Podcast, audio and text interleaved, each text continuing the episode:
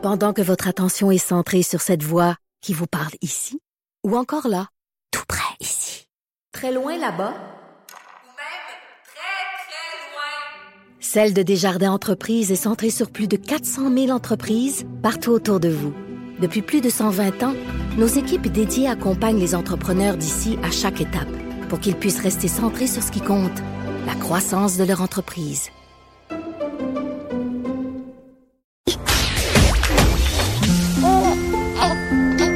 Quand Trudeau parle de politique, même les enfants comprennent. Jusqu'à 13. Vous écoutez Trudeau le midi. En vacances. Toujours dans euh, cette émission, euh, ben, semaine spéciale parce que Jonathan Trudeau est en vacances, vous l'avez compris, sera de retour euh, la semaine prochaine. Je serai là pour la semaine Vincent Dessureau. Et je veux revenir sur un dossier qui de plus en plus dans l'actualité, ce qui est assez rare en plus parce que on parle de beaucoup ces temps-ci de d'actualité internationale, en fait plus que jamais avec la Chine, le, le, conflit diplomatique avec la Chine. On parle des gilets jaunes en France, on parle plus que jamais des États-Unis de, de Donald Trump. On a parlé du Venezuela euh, du Brésil dans les dans les dernières semaines, mais euh, un des endroits dont on parle presque jamais dans l'actualité, c'est un continent au complet, c'est l'Afrique. En généralement, quand il se passe de quoi là-bas, même les pires drames, ça fait rarement les manchettes euh, chez nous. on c'est un du continent qu'on suit très peu alors qu'il se passe des choses très importantes. Là, ça prend de la place dans l'actualité parce que on a une québécoise qui est disparue au Burkina Faso euh, dans les dernières semaines. On a vu une série euh, ben, de, de, drames touchant des Canadiens. Faut peut-être rappeler en janvier 2016, ça a commencé un peu là dans les dernières années, six Québécois tués dans euh, une attaque de commando djihadistes. Ça avait fait Simon, une famille de Beauport qui avait été décimée.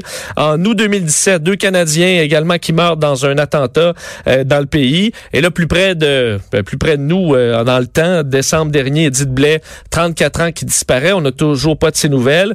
Et en janvier euh, dernier, il y a quelques semaines à peine, le Canadien euh, Kirk Woodman enlevé. On retrouve son corps dans le pays. finalement, alors une histoire qui se termine tragiquement dans un pays qui, pour bon ceux qui ne le savaient pas, était un pays plutôt sécuritaire il n'y a pas si longtemps. Un pays où il faisait, ben, fait qu'il faisait bon visiter. On envoyait d'ailleurs plusieurs jeunes, des gens qui voulaient s'impliquer, entre autres, euh, dans la coopération internationale, aller euh, donner un coup de main là-bas, un peuple sympathique, accueillant, qui même dans certains cas euh, était capable de mixer les religions, même dans une même famille. Que s'est-il passé dans ce pays-là qui aujourd'hui se déchire, est à éviter carrément comme la peste? Le Canada vous dit d'ailleurs de pas aller au Burkina Faso pour presque aucun prétexte, alors a des compagnies canadiennes, des minières qui y sont installées et qu'il y a des centaines de Canadiens qui habitent au Burkina Faso pour parler de la situation difficile là-bas. Euh, il est chercheur postdoctoral à l'Université de la Floride. Euh, Frédéric Mador est en ligne. Bonjour, Monsieur Mador. Bonjour. Vous allez bien? Oui, très bien, merci. Bon, expliquez-nous, je, je, je, me suis pas trompé en disant que le Burkina Faso a été, il y a quelques années à peine, un endroit euh, à visiter, un peuple sympathique, un endroit relativement sécuritaire. Et en quelques années, euh, la situation a radicalement changé. Parlez-nous un peu de ce qui s'est passé dans les dernières années pour nous amener là. Oui, ben si, je présente rapidement un peu le, pays pour euh, vos auditeurs, le Burkina Faso, généralement, c'est peu connu. Donc, effectivement, c'est le pays a été longtemps épargné par les groupes armés qui sévissaient dans le, Sahel, mais justement de plus en plus confronté aux attaques terroristes. C'est un, pays en Afrique de l'Ouest d'environ 20 millions d'habitants. Euh, c'est un pays qui est très pauvre. Le pays se classe parmi vraiment les tout derniers au monde euh, au niveau de l'indice de développement humain. Euh, mais c'est un pays, un des grands bénéficiaires de la coopération internationale en Afrique de l'Ouest. Comme vous l'avez dit, c'est un pays qui est réputé très accueillant. Euh, d'ailleurs, en langue nationale, Burkina Faso, ça signifie le pays des hommes intègres. Et puis, comme vous l'avez dit, souvent, c'est un pays qui était euh, présenté comme un modèle de, coexistence pacifique entre les religions. Euh, on parle à peu près de 60% de musulmans, 23% de chrétiens. Donc, il y avait, il y a, quand même une très bonne entente coexistante entre les religions. Et comme vous l'avez dit, au cours des dernières années, la situation humanitaire et sécuritaire s'est vraiment dégradée très, très rapidement. Euh, juste pour illustrer un peu la, gravité de la situation, euh, il y a des chiffres qui ont été publiés euh, vendredi dernier par une agence de l'Union européenne.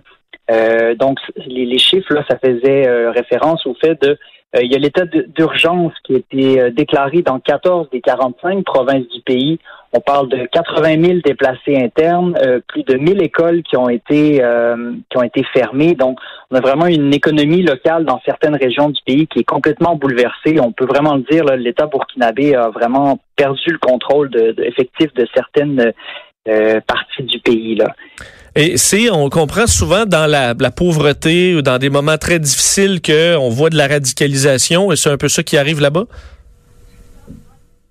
Euh, oui, c'est clairement un facteur. Une chose aussi qui est importante euh, pour mieux comprendre la situation euh, actuelle, là, je, je, voudrais faire un petit retour en arrière. C'est le rôle de, de l'ancien président Blaise Comparé.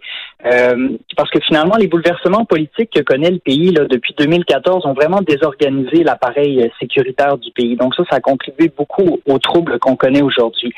très brièvement, le président Blaise Comparé est arrivé au pouvoir en 87 à la suite d'un coup d'État. Donc en 91, il avait fait amorcer une transition démocratique, entre guillemets, c'est très important. C'était véritablement un régime autoritaire, corruption, clientélisme. Euh, donc, on, avance dans le temps. Euh, à l'approche des élections présidentielles de 2015, le président comparé ne pouvait pas se, se représenter. Euh, donc, il y avait une limitation de deux mandats présidentiels de cinq ans.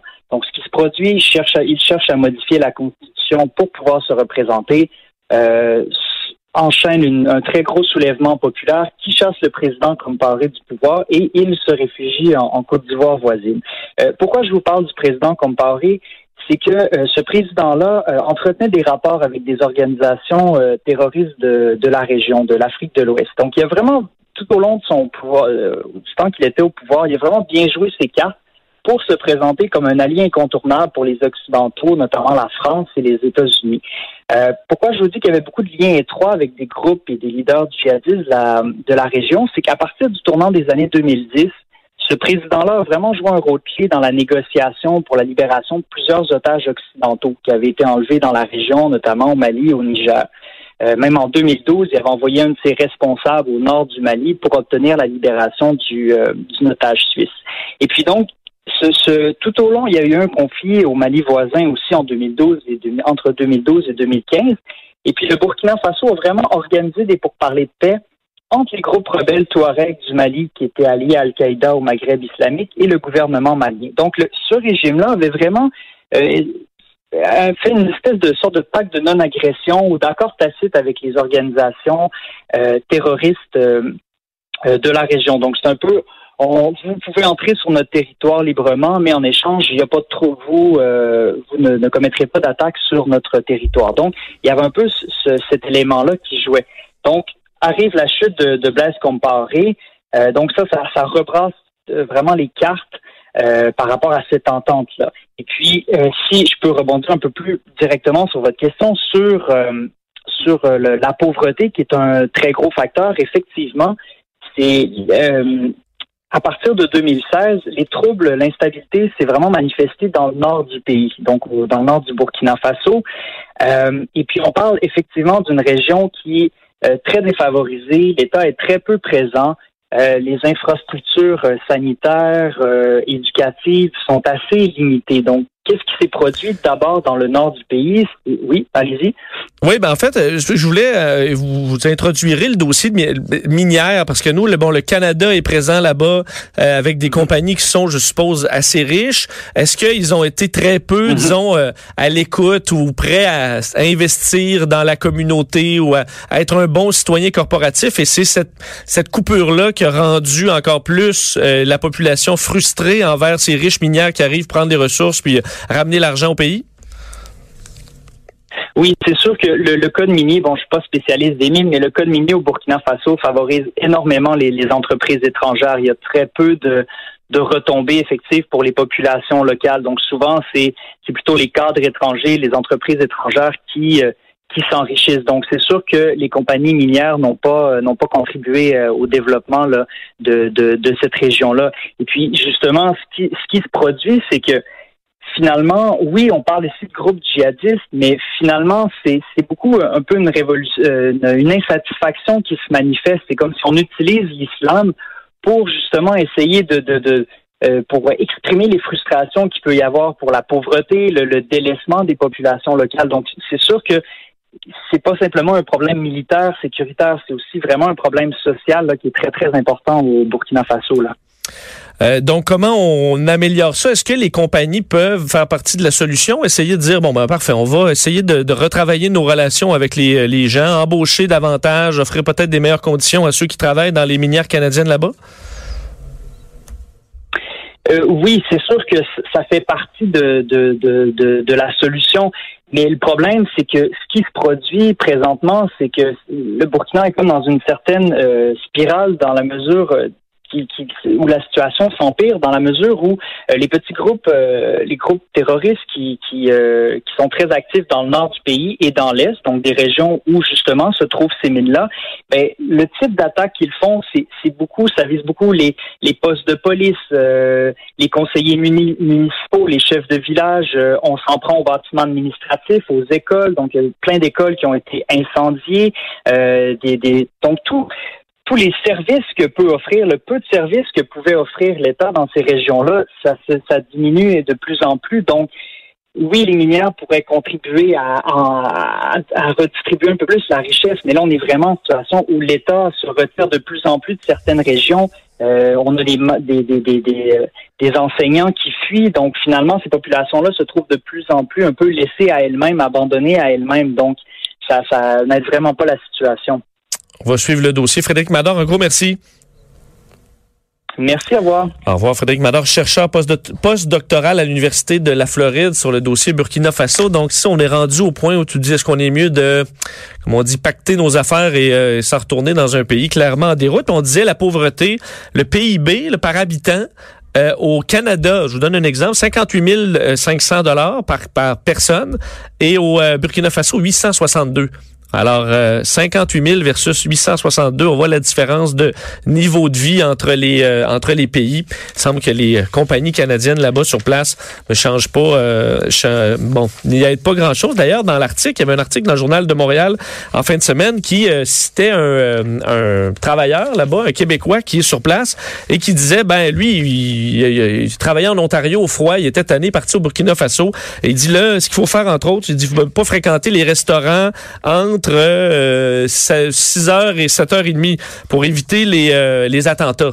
Donc, je sais pas si rendu là. Finalement, le froid, c'était peut-être un peu moins pire que la situation là-bas. On fait une courte pause. On revient sur le dossier euh, de la déclaration de revenus unique. En voulez-vous une? Ben, vous en aurez probablement pas. On va l'expliquer pourquoi au retour.